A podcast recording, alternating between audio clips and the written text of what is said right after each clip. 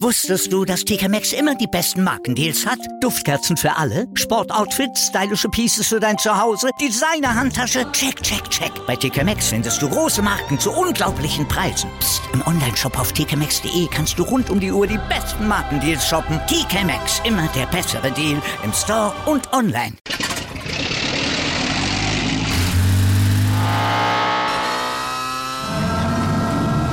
Von 0 auf 100. Aral feiert 100 Jahre mit über 100.000 Gewinnen. Zum Beispiel ein Jahr frei tanken. Jetzt ein Dankeschön, rubbellos zu jedem Einkauf. Alle Infos auf aral.de. Aral, alles super. Chip and Charge. Der Tennis-Podcast mit Andreas Thies und Philipp Joubert. Auf meinsportpodcast.de. Iga Swiatek hat die US Open gewonnen. Sie gewinnt im Finale gegen Ons Jabeur mit 6 zu 2 und 7 zu 6 und alles sah danach aus, als ob es wieder ein glatter Zweisatzsieg werden würde für Swiatek. Doch Ons Jabeur machte im zweiten Satz ein wirkliches Match daraus. Es ist der dritte Grand Slam Titel für Iga Swiatek. Sie ist die erste Spielerin, die zwei Grand Slams in einem Jahr gewinnt, seit Angelique Kerber 2016. Sie ist die erste polnische Spielerin, die die US Open gewinnt und sie ist im Moment die absolute Dominatorin dieser Tour. Herzlich willkommen zum vorletzten Daily hier von Chip in Charge auf meinsportpodcast.de zu den US Open. Mein Name ist Andreas Thies, natürlich wieder mit dabei, Philipp Schubert. Hallo Philipp. Hallo Andreas. Es ist äh, sehr, sehr dominant und wir haben so ein bisschen auch im Vorgespräch darüber gesprochen, dass es eine was hast, wie hast du es genannt, eine uncharismatische Brillanz von Iga Swiatek geben würde, dass sie vielleicht so ein ganz kleines bisschen im Moment so dominant ist wie Novak Djokovic in seinen besten Zeiten? Ja, es erinnert mich wirklich ein bisschen daran einfach die ganze Art, wie sie das Match heute gestaltet hat. Das war so konzentriert, das war so kontrolliert, das war so präzise. Es waren auch Momente dabei, wo es ihr zu entgleiten drohte. Aber dann hat sie immer wieder kleine Gewohnheiten gehabt, an die sie sich angelehnt hat. Die Art, wie sie auf ihren Aufschlag zurückgegriffen hat. Die Art, wie sie bestimmte Punkte angegangen ist. Und das erinnert mich wirklich sehr an Novak Djokovic. Das Spiel nicht unbedingt, aber eben die Art, wie sie sowas angeht. Und was ihr fehlt, ist halt wirklich so ein bisschen das Charisma, wenn sie, wenn sie jetzt irgendwie das Naturell von Jabeur oder von Alcaraz hätte und die Art von Spiel durchziehen würde, ja, dann würden die Leute sie vermutlich ein bisschen feiern wie Roger Federer. Aber das hat sie eben nicht. Dadurch, dass sie eher eine Stille ist, dadurch, dass sie das eben wirklich über Präzision als über Power gewinnt, weil nicht so viel Zauberschläge drin ist, das, das fehlt ihr ein bisschen. Und das ist natürlich überhaupt nicht schlimm, nur wird es ihr wahrscheinlich gut tun, wenn sie Rivalinnen über die nächsten Jahre bekommt, die, die das ausstrahlen. Man stelle sich jetzt als Gegenspielerin eine Bianca Andrescu vor, die, die da wirklich irgendwie ihr ganzes Herz auf den Platz wirft und dann eher so eine, so eine kühle Schwerantek auf der anderen Seite. Das wäre perfekt, aber perfekt ist das richtige Stichwort, denn die Leistung heute war nahezu perfekt, das müssen wir auch sagen es kann ja noch kommen. Also sie kann ja äh, vielleicht auch so ein bisschen dann reinwachsen in dieses Ganze. Sie hat jetzt den dritten Grand Slam gewonnen und es scheint alles noch insgesamt sehr, sehr überwältigend für sie immer zu sein. Ähm, sie ist 21 Jahre alt, dessen müssen wir uns ja auch immer wieder bewusst werden, dass sie wirklich noch sehr, sehr jung ist und ähm, ja, vielleicht auch alles so ein ganz kleines bisschen dann eher überwältigend ist. Ich, ich, muss mich da wiederholen. Und da kann man ja reinwachsen in die, in die Runde und beziehungsweise in diese Rolle kann man ja reinwachsen.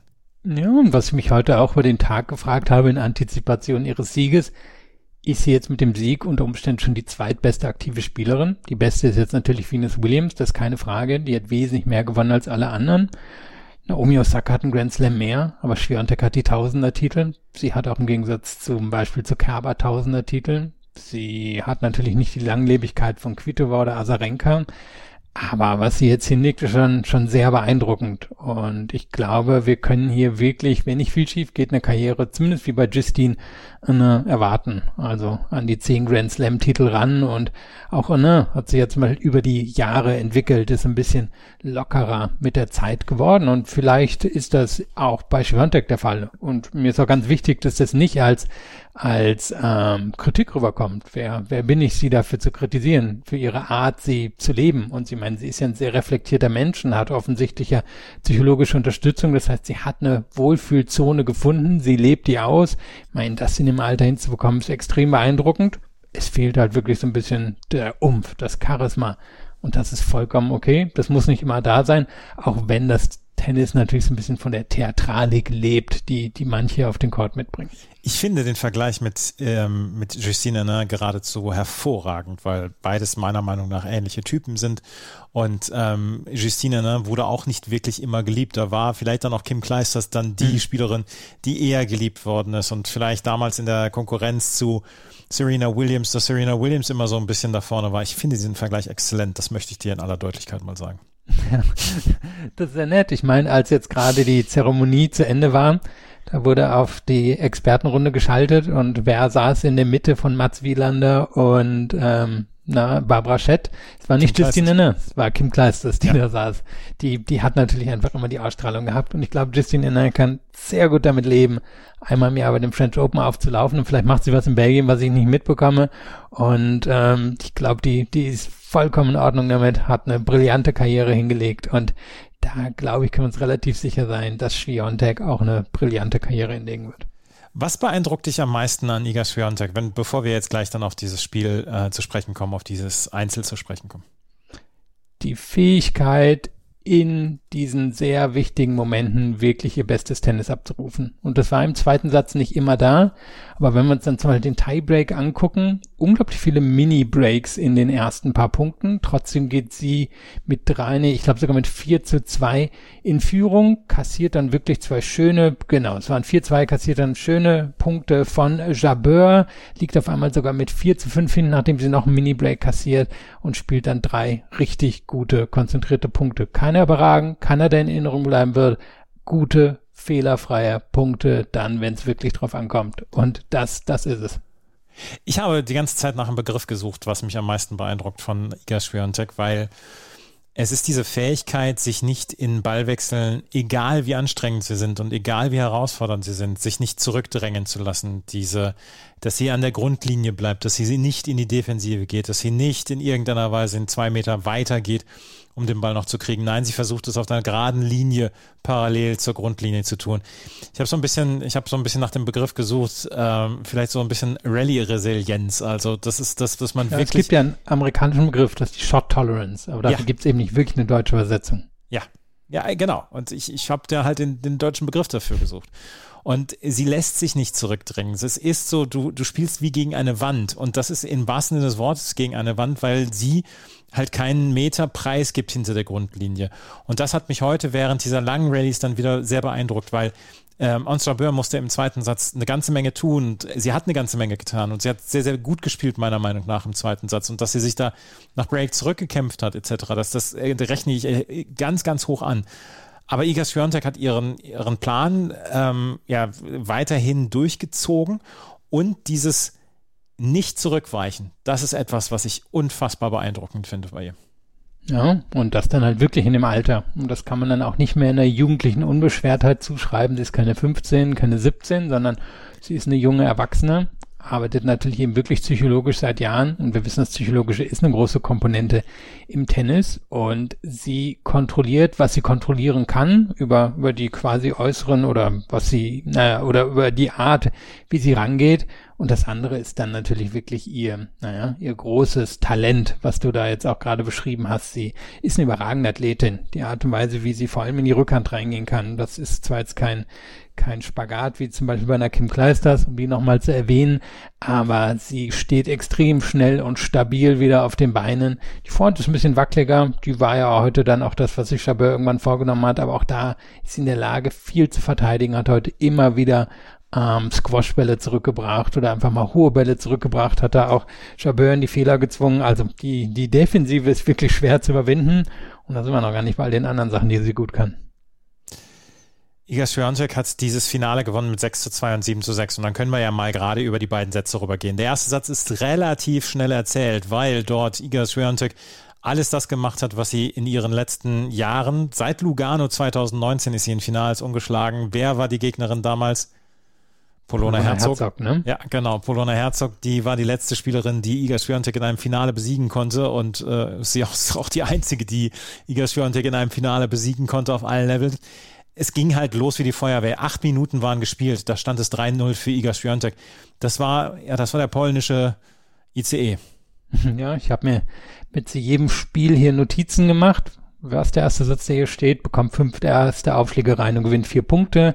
Dann beim nächsten Spiel steht, zwingt äh, Jabeur zu Doppelfehler durch gute Returns, Break zu null zack, so, so lief hier der Anfang des Matches und das war eben wirklich, was ich meinte mit diesem präzisen und kontrollierten Tennis. Das fängt ja beim Aufschlag an. Ähm, sie, sie ist ja auch eine, die es mal so ein bisschen laufen lassen kann, die nicht immer vollkommen konzentriert ist, der sowas auch mal entgleiten kann, die mal Phasen hat, wo es, wo es eben eher, eher schlecht als recht läuft. Wir denken zum Beispiel an ihren ersten Satz gegen Jule Niemeyer oder auch an andere Phasen in diesem Turnier. Aber hier war sie wirklich vom allerersten Moment da, konzentriert, ihr Tennis durchgezogen, wirklich Aufschlag, Return haben gesessen, aber eben auch die Grundschläge. Du hast schon über die Abwehr gesprochen, aber auch im Angriff wirklich ganz nah immer an die Grundlinie lang gegangen. Wenn die Öffnung da war, die Linie entlang, zack, die Bälle untergebracht, so wie es sein sollte, immer mal wieder am Netz gewesen. Auch als sie zwischendrin dann das Break kassiert hat zum 3 zu 2 und da muss man sagen, da, da hat Jabeur dann gut gespielt, ein paar Mal auch gegen die Laufrichtung von Schwiontek operiert, aber dann holt sie sich wirklich im nächsten Spiel gleich wieder das Break. Das war wahrscheinlich die spektakulärste Phase im ersten Satz, das fünfte und sechste Spiel und da, da waren ein paar richtig schöne Bälle auch von, von einer Schwiontek dabei, wo sie dann eine heranstürmende Jabeur, die, die dann, weil sie langsam ein bisschen verzweifelt wurde, auch immer mal wieder ans Netz gegangen ist, dann wirklich sehr schön passiert hat und das, das war dann ähm, spektakulär und dann konnte sie es quasi durchbringen in den nächsten beiden ähm, in den nächsten beiden Spielen, die dann eher ihr locker von der Hand gingen. Und dann war es ja auch irgendwie in 25, 30 Minuten schon vorbei mit dem ersten Satz. Und was für ein Niveau uns Jabeur im ersten Satz dann an den Tag legen musste, um überhaupt diese beiden Spiele zu gewinnen. Das war ja, das war ja auch beeindruckend. Sie hat ja wirklich nicht schlecht gespielt, aber sobald sie in irgendeiner Weise zu kurz war oder, oder vielleicht zu spät am Ball war, hat sie den Punkt auf jeden Fall verloren und hat ihn nicht in irgendeiner Weise dadurch noch gewonnen, dass Iga Swiatek ja irgendwie dummes Zeug gemacht hat. Ja, ein Problem für Jabeur war natürlich, wie so häufig, muss man sagen, bei ihr, erster Aufschlag ist nicht reingegangen, ähm, 48 Prozent, das ist so ungefähr, was sie immer schafft, aber dann schaut sie auf die andere Seite, Schiontek bringt 90 Prozent erste Aufschläge rein.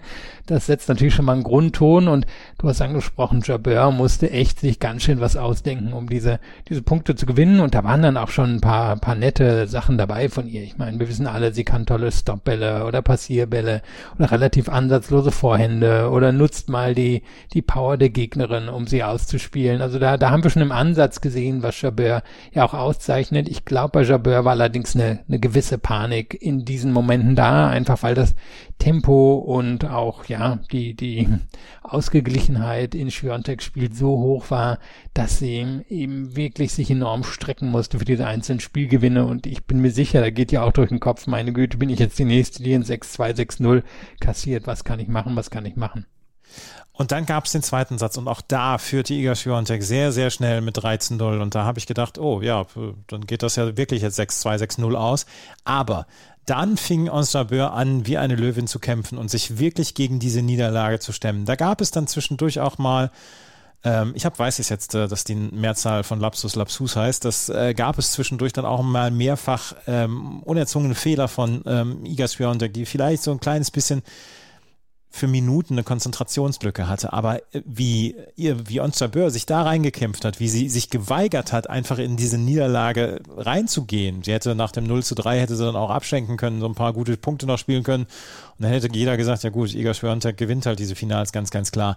Aber Ons Jabeur hat da eine, einen wirklichen, ja einen wirklichen Willen gezeigt, dieses Match nicht abzugeben und nicht kampflos abzugeben, nicht in dieser Form abzugeben. Und das hat mich schwer beeindruckt. Ja, sie hat dann nochmal ihren Aufschlag abgegeben zum 2 zu 4, konnte sich dann aber sofort wieder das Break zurückholen und dann hat sie es dann in den Tiebreak geschafft, obwohl sie bei 5 zu 6 dann auch noch einen Matchball abwehren musste. Das fand ich hohe Qualität von uns im zweiten Satz. Ja, und zwar war ja auch ein bisschen unglücklicher Start für sie in den zweiten Satz hinein. Also bei Schwiontek hat die Quote dann nicht mehr ganz so gepasst. Schwiontek hat dann eben auch nicht mehr dieses hochkonzentrierte Tennis durchziehen können. Schon im ersten Aufschlagspiel, was Schwiontek hatte, da, da hat Jabeur eigentlich an einem Break dran geschnuppert, war diejenige, die ähm, ja in der Lage war, dann zum ersten Mal so ein bisschen die diese schnellen Angriffe zu setzen. Dann der zweite Spiel, das war eine ganz enge Geschichte, wo Jabeur wirklich nach einigen Minuten erst den Aufschlag verloren hat und da da waren dann auf einmal ja, da waren äh, brillante Momente drin, aber eben auch so ein paar ein paar Unkonzentriertheiten, wo man so denken würde, oje oje, jetzt jetzt kann es eben wirklich davonlaufen, weil dann Schwiontek auch locker zum 3-0 hielt und dann begann diese Phase, die du gerade angesprochen hast. Jabeur hält zum 3-1, Publikum wacht natürlich auch richtig auf, holt sich das Break zum 3-2 und da waren ein paar coole Sachen dabei, wo sie wirklich einfach so Schläge aus der Hüfte geschossen hat, gegen die, gegen die Laufrichtung immer mal wieder von Schwiontek. Dann holt Schwiontek zwar noch dieses Break, aber ab da muss man sagen, ist dann Jabeur eigentlich die, die bessere Spielerin. Vom 2-4 bis zum 6-6 ist sie die bessere Spielerin, einfach weil sie in der Lage ist, dann immer wieder die Vorhand von Schwiontek anzugreifen und wir wissen, Power in die Vorhand von Schwiontek, mh, mm, da, das kann, das kann schieflaufen für Schwiontek, vor allem wenn sie währenddessen auch noch in die Ecke geschickt wird. Das hat Javel immer wieder gemacht. Der Aufschlag kam aber immer besser. Sie hatte wirklich einige flache, harte Aufschläge durch die Mitte, ihre Spezialität dabei, konnte damit auch enge Situationen abwenden, hat dann es geschafft, sich in den Rallyes zu etablieren, ähm, immer mal wieder gegen die Rückhand mitzuhalten, auch mal einen Fehler zu erzwingen. Netzangriffe waren dabei, Stopbälle waren dabei, schöne Volleys, also das war so die, die Hochphase und da musste Schwiontek kämpfen, um quasi dran zu bleiben. Und da waren auch ein paar Momente von Chabeur dabei, die, die ihr durchaus hätten gelingen können, das Match wirklich zu drehen. Aber auf der anderen Seite musste sie natürlich auch ein hohes Risiko spielen, um überhaupt erstmal in diese vorteilhafte Position zu kommen. Also es war, es war dann eine wirklich gute Leistung von Jabeur, die Schwiontek gezwungen hat, erstmal so ein bisschen hinterher zu hecheln nach ihrer frühen Führung. Die hat es gut gemacht, aber Jabeur eben wirklich mindestens ebenbürtig über den Satz gesehen gegen ähm, Schwiontek. Und dann gibt's halt den Tiebreak, den du angesprochen hast. Sehr, sehr viele Mini-Breaks in diesem Fall. Ich zähle gerade nach. Äh, neun Mini-Breaks in diesem Fall. Und dann hat ähm, Iga Swiatek ihren zweiten Matchball hat sie dann äh, verwandelt und am Ende diesen Satz mit 7 zu 6 gewonnen. 6 zu 2, 7 zu 6. Und das ist dann der dritte Grand Slam-Titel für Iga Swiatek, die jetzt auch nach Grand Slam-Titeln mit Angelique Kerber zum Beispiel gleichgezogen hat. Und äh, ja, Agnieszka Radwanska ihr schon jetzt sehr, sehr schwer abgehängt hat. Agnieszka Radwanska, die in ihrer Karriere kein einziges Grand Slam gewinnen konnte und Iga Swiatek mit 21 jetzt schon drei. Und es wird höchstwahrscheinlich nicht der letzte Titel bleiben. Aber wir haben heute die beiden ersten Spielerinnen der Weltrangliste gesehen, die Nummer 1 und die neue Nummer 2 ab Montag. Und ähm, es ist einfach passend im Moment. Dass Iga Swiatek im Moment mehr Punkte hat als die zweite und die dritte zusammen, ist sowieso total passend. Aber es ist inzwischen auch passend, dass ähm, Ons Jabeur nach so einem Jahr mit zwei Finals in Grand Slams, sie jetzt auf der Nummer 2 der Weltrangliste steht. Und das Interessante ist ja wirklich, dass zwei so unterschiedliche Spielerinnen sind. Also Schwiontek ist vielleicht ein bisschen unvergleichbar. Ähm, also da, da würde mir wirklich nur so ein bisschen was Djokovic-haftes einfallen, auch wenn eben nicht so ähnlich im Spiel und sie auch häufig eher mit Nadal verglichen wird. Aber für mich hat sie ein bisschen was Djokovic-haftes.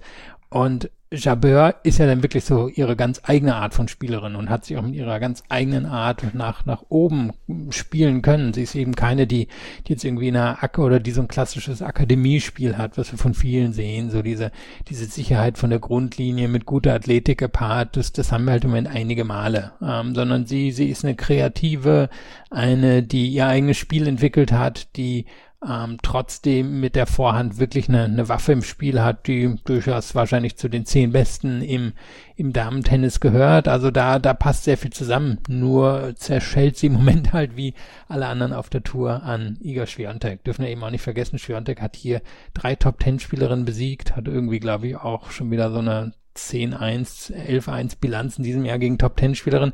Also sie nimmt die halt auch alle fein säuberlich auseinander. Dazu gehört eben auch die zweitbeste Spielerin der Welt, Anne Chabert. Zum ersten Mal hat allerdings Iga Swiatek in einem Finale seit 2019, seit diesem Match gegen Polona Herzog, mehr als vier Spiele in einem Satz abgegeben, in einem Finale. Und das jetzt in diesem zweiten Satz gegen Ons Jabeur. Iga Swiatek hat dieses Finale gewonnen und ist natürlich die dominante Nummer 1 der Weltrangliste im Moment. Aber sonst müssen wir noch einmal gerade auf die Weltrangliste gucken, ist das dann schon ein bisschen schräges Bild. Wir haben Iga Swiatek und Ons Jabeur beide in Topform. Annette Konterweht und Paula Badosa im Moment in keiner guten Form. Jessica Pegula in super Form. Maria Sakkari dann wieder in keiner guten Form. Arena Sabalenka kommt gerade wieder. Coco Gauff ist in guter Form. Simona Halep. Das ist alles noch ein kleines schräges Bild, weil im Moment hat man das Gefühl, Annette Konterweht, Paula Badosa und Maria Sakkari gehören nicht unbedingt unter die Top 6 in der Weltrangliste. Ja, die haben natürlich viele Punkte jeweils zum Ende des letzten Jahres mhm. gewonnen, dann auch beim Jahresendturnier. Das wird dann irgendwann rausfallen und dann, dann werden sie wahrscheinlich dahin fallen, wo sie mal eher hingehören, so zwischen 10 und 20. Also wenn wir ins Race gucken, Zacharias 9, Badosa ist 11, ähm, Conterweit ist 16. Das passt wahrscheinlich auch eher, eher im Moment so, wie es ist und wenn wir jetzt aufs Race gucken, eben Schwiontek und Jabeur sind schon durch, haben sich auch beide schon qualifiziert für fürs Jahresendfinale, zumindest inoffiziell. Danach kommen schon Pegula und Goff, zwei von der super soliden, athletischen ähm, ja, Sorte und dann so ein bisschen diejenigen, die die Ausreißerresultate oder sehr gute Phasen in diesem Jahr hatten. Ähm, Garcia, Kasatkina, Halep. Also an sich hat sich da oben schon schon was Gutes gesammelt. Äh, wahrscheinlich brauchst aber eben noch ein, zwei Jahre, bis sich wirklich alles komplett oben sortiert hat. Und im Moment wird halt alles überstrahlt von Iga Swiatek. Iga Swiatek, wie gesagt, ist die Siegerin dieses Grand Slams bei den US Open. Damit hat sie den Titel gewonnen und das, wir können es sagen, wir können ja mal gerade eine kleine Bilanz ziehen. Ich empfand das Frauenturnier als sehr, sehr interessant in diesem Jahr und ähm, war wirklich begeistert ob dieses Niveaus. Wir hatten am Anfang wieder das Gefühl, ja, vielleicht zerbricht dieses Draw wieder, aber am Ende ist es sehr stabil geblieben und ähm, ich empfand das als, als sehr, sehr unterhaltsam dieses Jahr, die, die Frauenkonkurrenz. Diejenigen, die im Race vor dem Turnier vorne waren, die sind auch in diesem Turnier weit gekommen. Also Schwiontek war so, so auf eins, Jabeur war drei, meine ich, ist dann jetzt auf zwei gesprungen. Coco, Goff und Pegula sind weit gekommen. Garcia war vorher schon in den Top Ten im Race drin, genau wie Sabalenka. Einzige, die da eigentlich früh ausgeschieden ist, ist Kasatkina und Halep. Ähm, Halep immer noch ein bisschen unerklärlich. Kasatkina, das waren, glaube ich, wirklich einfach nicht ihre Bedingungen und von daher, wie die, die oben waren, die, die sind quasi auch oben geblieben im Race, setzen sich jetzt auch ein bisschen ab. Es wird, glaube ich, auch immer klarer, wer, wer zum Jahresendturnier fahren wird, vor allem, weil wir bei den Damen ja auch nur noch ein Tausender Turnier vorher erleben werden, ansonsten eher noch 500er und 250er, also so ein bisschen bisschen ergibt sich das Feld jetzt langsam auch schon, schon bei den Damen und ist auch schon klar, wer, wer in diesem Jahr eigentlich zu den Besten gehörte. Wir werden natürlich in den nächsten Wochen noch äh, das Feld beobachten. Ende Oktober gibt es die WTA-Finals in Dallas, in Fort Worth. Und danach gibt es dann noch die äh, Billie Jean King Cup Finals. Das Mixed heute, das haben äh, Storm Sanders und John Pierce gewonnen im Match-Tiebreak gegen Kirsten Flipkins und Edouard Roger Vasselin mit 4 zu 6, 6 zu 4 und 10 zu 7. Storm Sanders hat hinterher gesagt, ich möchte eine Weltklasse-Doppelspielerin sein und ich möchte immer ins Halbfinale, Finale kommen. Wir haben gestern schon darüber gesprochen, ähm, dass Storm Sanders eine exzellente Doppelspielerin ist und dass sie es wahrscheinlich im Einzel dann nicht so richtig, das vielleicht nicht so richtig funktionieren wird. Aber sie hat jetzt anscheinend schon sehr früh bekannt gegeben, nee, ich möchte eine Weltklasse-Spielerin im Doppel sein. Und wenn man so zwei ähm, Pferde hat, auf die man setzen kann in Grand Slam-Turnieren, ist das ja auch nicht so schlecht. Ja, ich würde sagen, rechtzeitig erkannt, ne? Ähm, als Sanders eben wirklich gerade mal geguckt, also offiziell gelistet, meint auf 274 im, im Einzelrankings ging, meine ich schon mal in die Top 100, aber sie ist so ein bisschen, bisschen limitiert, würde ich sagen. Und wenn man aber natürlich A, eine, eine gute Ergänzung im Doppel findet und B, die Fähigkeiten, die dann da sind, für sich nutzt. Also ich meine, im Doppel sind halt häufig diejenigen wirklich richtig gut dabei, die entweder einen tollen Return haben, tollen Aufschlag, ein tolles Händchen, wo eben nicht alles sehr gut ist, sondern nur manches sehr gut. Und wenn man eine perfekte Ergänzung findet, dann, dann kann das passen. Ich meine, wir haben in Deutschland auch schon, schon zwei vielleicht eher mittelmäßige Challenger-Spieler erlebt, die den großen Sprung im Doppel geschafft haben. Ich sehe nicht, warum das eines Sanders zum Beispiel nicht gelingen soll. Vor allem im noch eher jungen Alter von 28 hat sie noch locker zehn Jahre, in denen sie Doppel Grand Slam Turniere gewinnen kann. 119 war sie in der Weltrangliste, also höchste Platzierung letztes Jahr im Oktober. Also sie versucht es nach wie vor im Einzel, allerdings im Doppel ist sie im Moment die deutlich erfolgreichere. Ein Wettbewerb hat es heute noch gegeben und darüber wollte ich gerade noch kurz sprechen. Das war nämlich das äh, Juniorinnen-Doppel. Und da gab es aus dem DTB zwei Spielerinnen, die das Finale erreicht hatten. Carolina Kuhl und Ella Seidel hatten sich durchgespielt, unter anderem mit zwei Siegen gestern und standen heute ähm, Diana, Diana Schneider und Lucia Havlitschkova gegenüber. und Havlitschkova und Schneider haben ihre Favoritenrolle unter Beweis gestellt, haben am Ende mit 6 zu 3 und 6 zu 2 gewonnen. Für Kuhl und Seidel keine große Chance heute in diesem Match, aber insgesamt ein großer Erfolg für die beiden, die von Jasmin Wörr dann auch beein, äh, betreut werden. Jasmin Wörr, die ja sich dann um den Nachwuchs kümmert und äh, das war ein großer Erfolg für die beiden. Keine Frage. Also ich muss zugeben, war voll konzentriert aufs, aufs Damenfinale. Ähm, von daher habe ich von dem Match, es lief wirklich zeitgleich, ne? Ja, deswegen, ja. deswegen hast du ja mich. ja, und ähm, ja, also wie, wie hast du es denn empfunden? Also. Ja, es war bis zum 3 zu 3 im ersten Satz war es völlig offen und dann sind die beiden äh, davongezogen, Havlitschkova und Schneider und die waren die deutlich besseren, die deutlich druckvolleren und hatten einen wirklich großen Spaß bei diesem Match heute und Ella Seidel und Carolina Kuhl haben in Mitte des zweiten Satzes festgestellt, ja, hier ist heute kein Land zu gewinnen und haben das dann am Ende solide nach Hause gebracht, beziehungsweise das Match solider nach Hause gebracht, ohne in irgendeiner Weise hinterher sagen zu müssen, da müssen wir uns schämen oder so. Das war ein solides Doppel, es war ein insgesamt großer Erfolg für die beiden, aber Havlitschkova und Schneider, da hat man schon gemerkt, die beiden haben sehr gut harmoniert und waren dann auch das äh, deutlich bessere Doppel. Ja, und Havlatschikova hat dann ja auch das Damen, äh, oder nee, das vielmehr das Mädchenfinale noch bestritten, hat das verloren gegen Alexandra Ila aus den Philippinen. So würde ich sie jetzt mal aussprechen, aber ich denke, das werden wir noch erfahren. Sie hat ja durchaus jetzt schon einen ganz guten Ruf in Tenniskreisen, also ich würde annehmen, dass dies relativ weit nach oben schafft und dann, dann gucken wir mal, wie sie wirklich ausgesprochen wird. Ich hätte jetzt Alexandra Eala gesagt, aber wir werden es, wie gesagt, in den nächsten Jahren dann erfahren. Morgen gibt es dann die letzten beiden Wettbewerbe. Morgen sehen wir das Damen-Doppelfinale und dann das Herren-Einzelfinale. Ähm, Carlos Alcaraz gegen Kaspar Ruth um die Nummer 1 der Weltrangliste und um den ersten Grand Slam. Besser können die Vorzeichen nicht sein für ein Finale. Das stimmt. Und ich wäre nicht ganz überrascht, wenn es ein bisschen laufen würde wie heute. Das Match heute, dem hätte wahrscheinlich ein Bester Five Format auch ganz gut getan, nachdem Jabeur da drin war in, in dem Match. Kann ich mir vorstellen, wären wir hier noch in den vierten Satz zum Beispiel reingegangen. So kann ich es mir morgen auch ein bisschen vorstellen. Ich denke, dass Alcaraz insgesamt von seinen Fähigkeiten schon, schon über Ruth anzusiedeln ist. Ähm, sein Spiel ist nochmal explosiver, er bewegt sich noch besser, ähm, man kann seine Rückhand besser beschützen. Einziger Nachteil, den er eigentlich hat, ist der Aufschlag, der ist schwächer als bei Ruth und trotzdem kann ich mir vorstellen, dass wir Nerven drin haben werden, dass Ruth sich steigern wird im Laufe des Matches, ähm, dass Ruth ja konsequent genug ist, seine Chancen zu nutzen. Und so kann ich mir eben vorstellen, ähnliches Match wie heute, eben nur, dass es Best of Five gespielt wird und deswegen in vier an Alcaraz geht.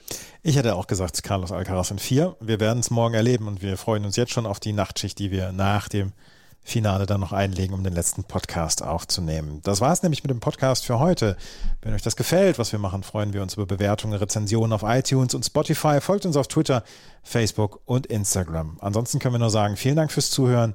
Bis zum nächsten Mal. Auf Wiederhören.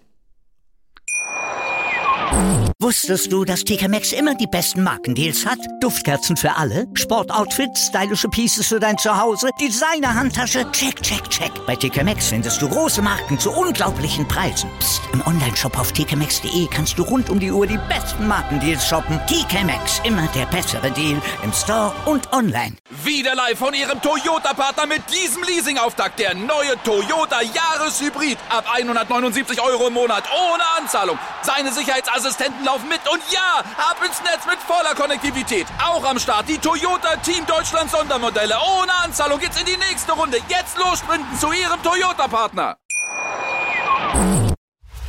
Chip and Charge. Der Tennis-Podcast mit Andreas Thies und Philipp Joubert. Auf meinsportpodcast.de.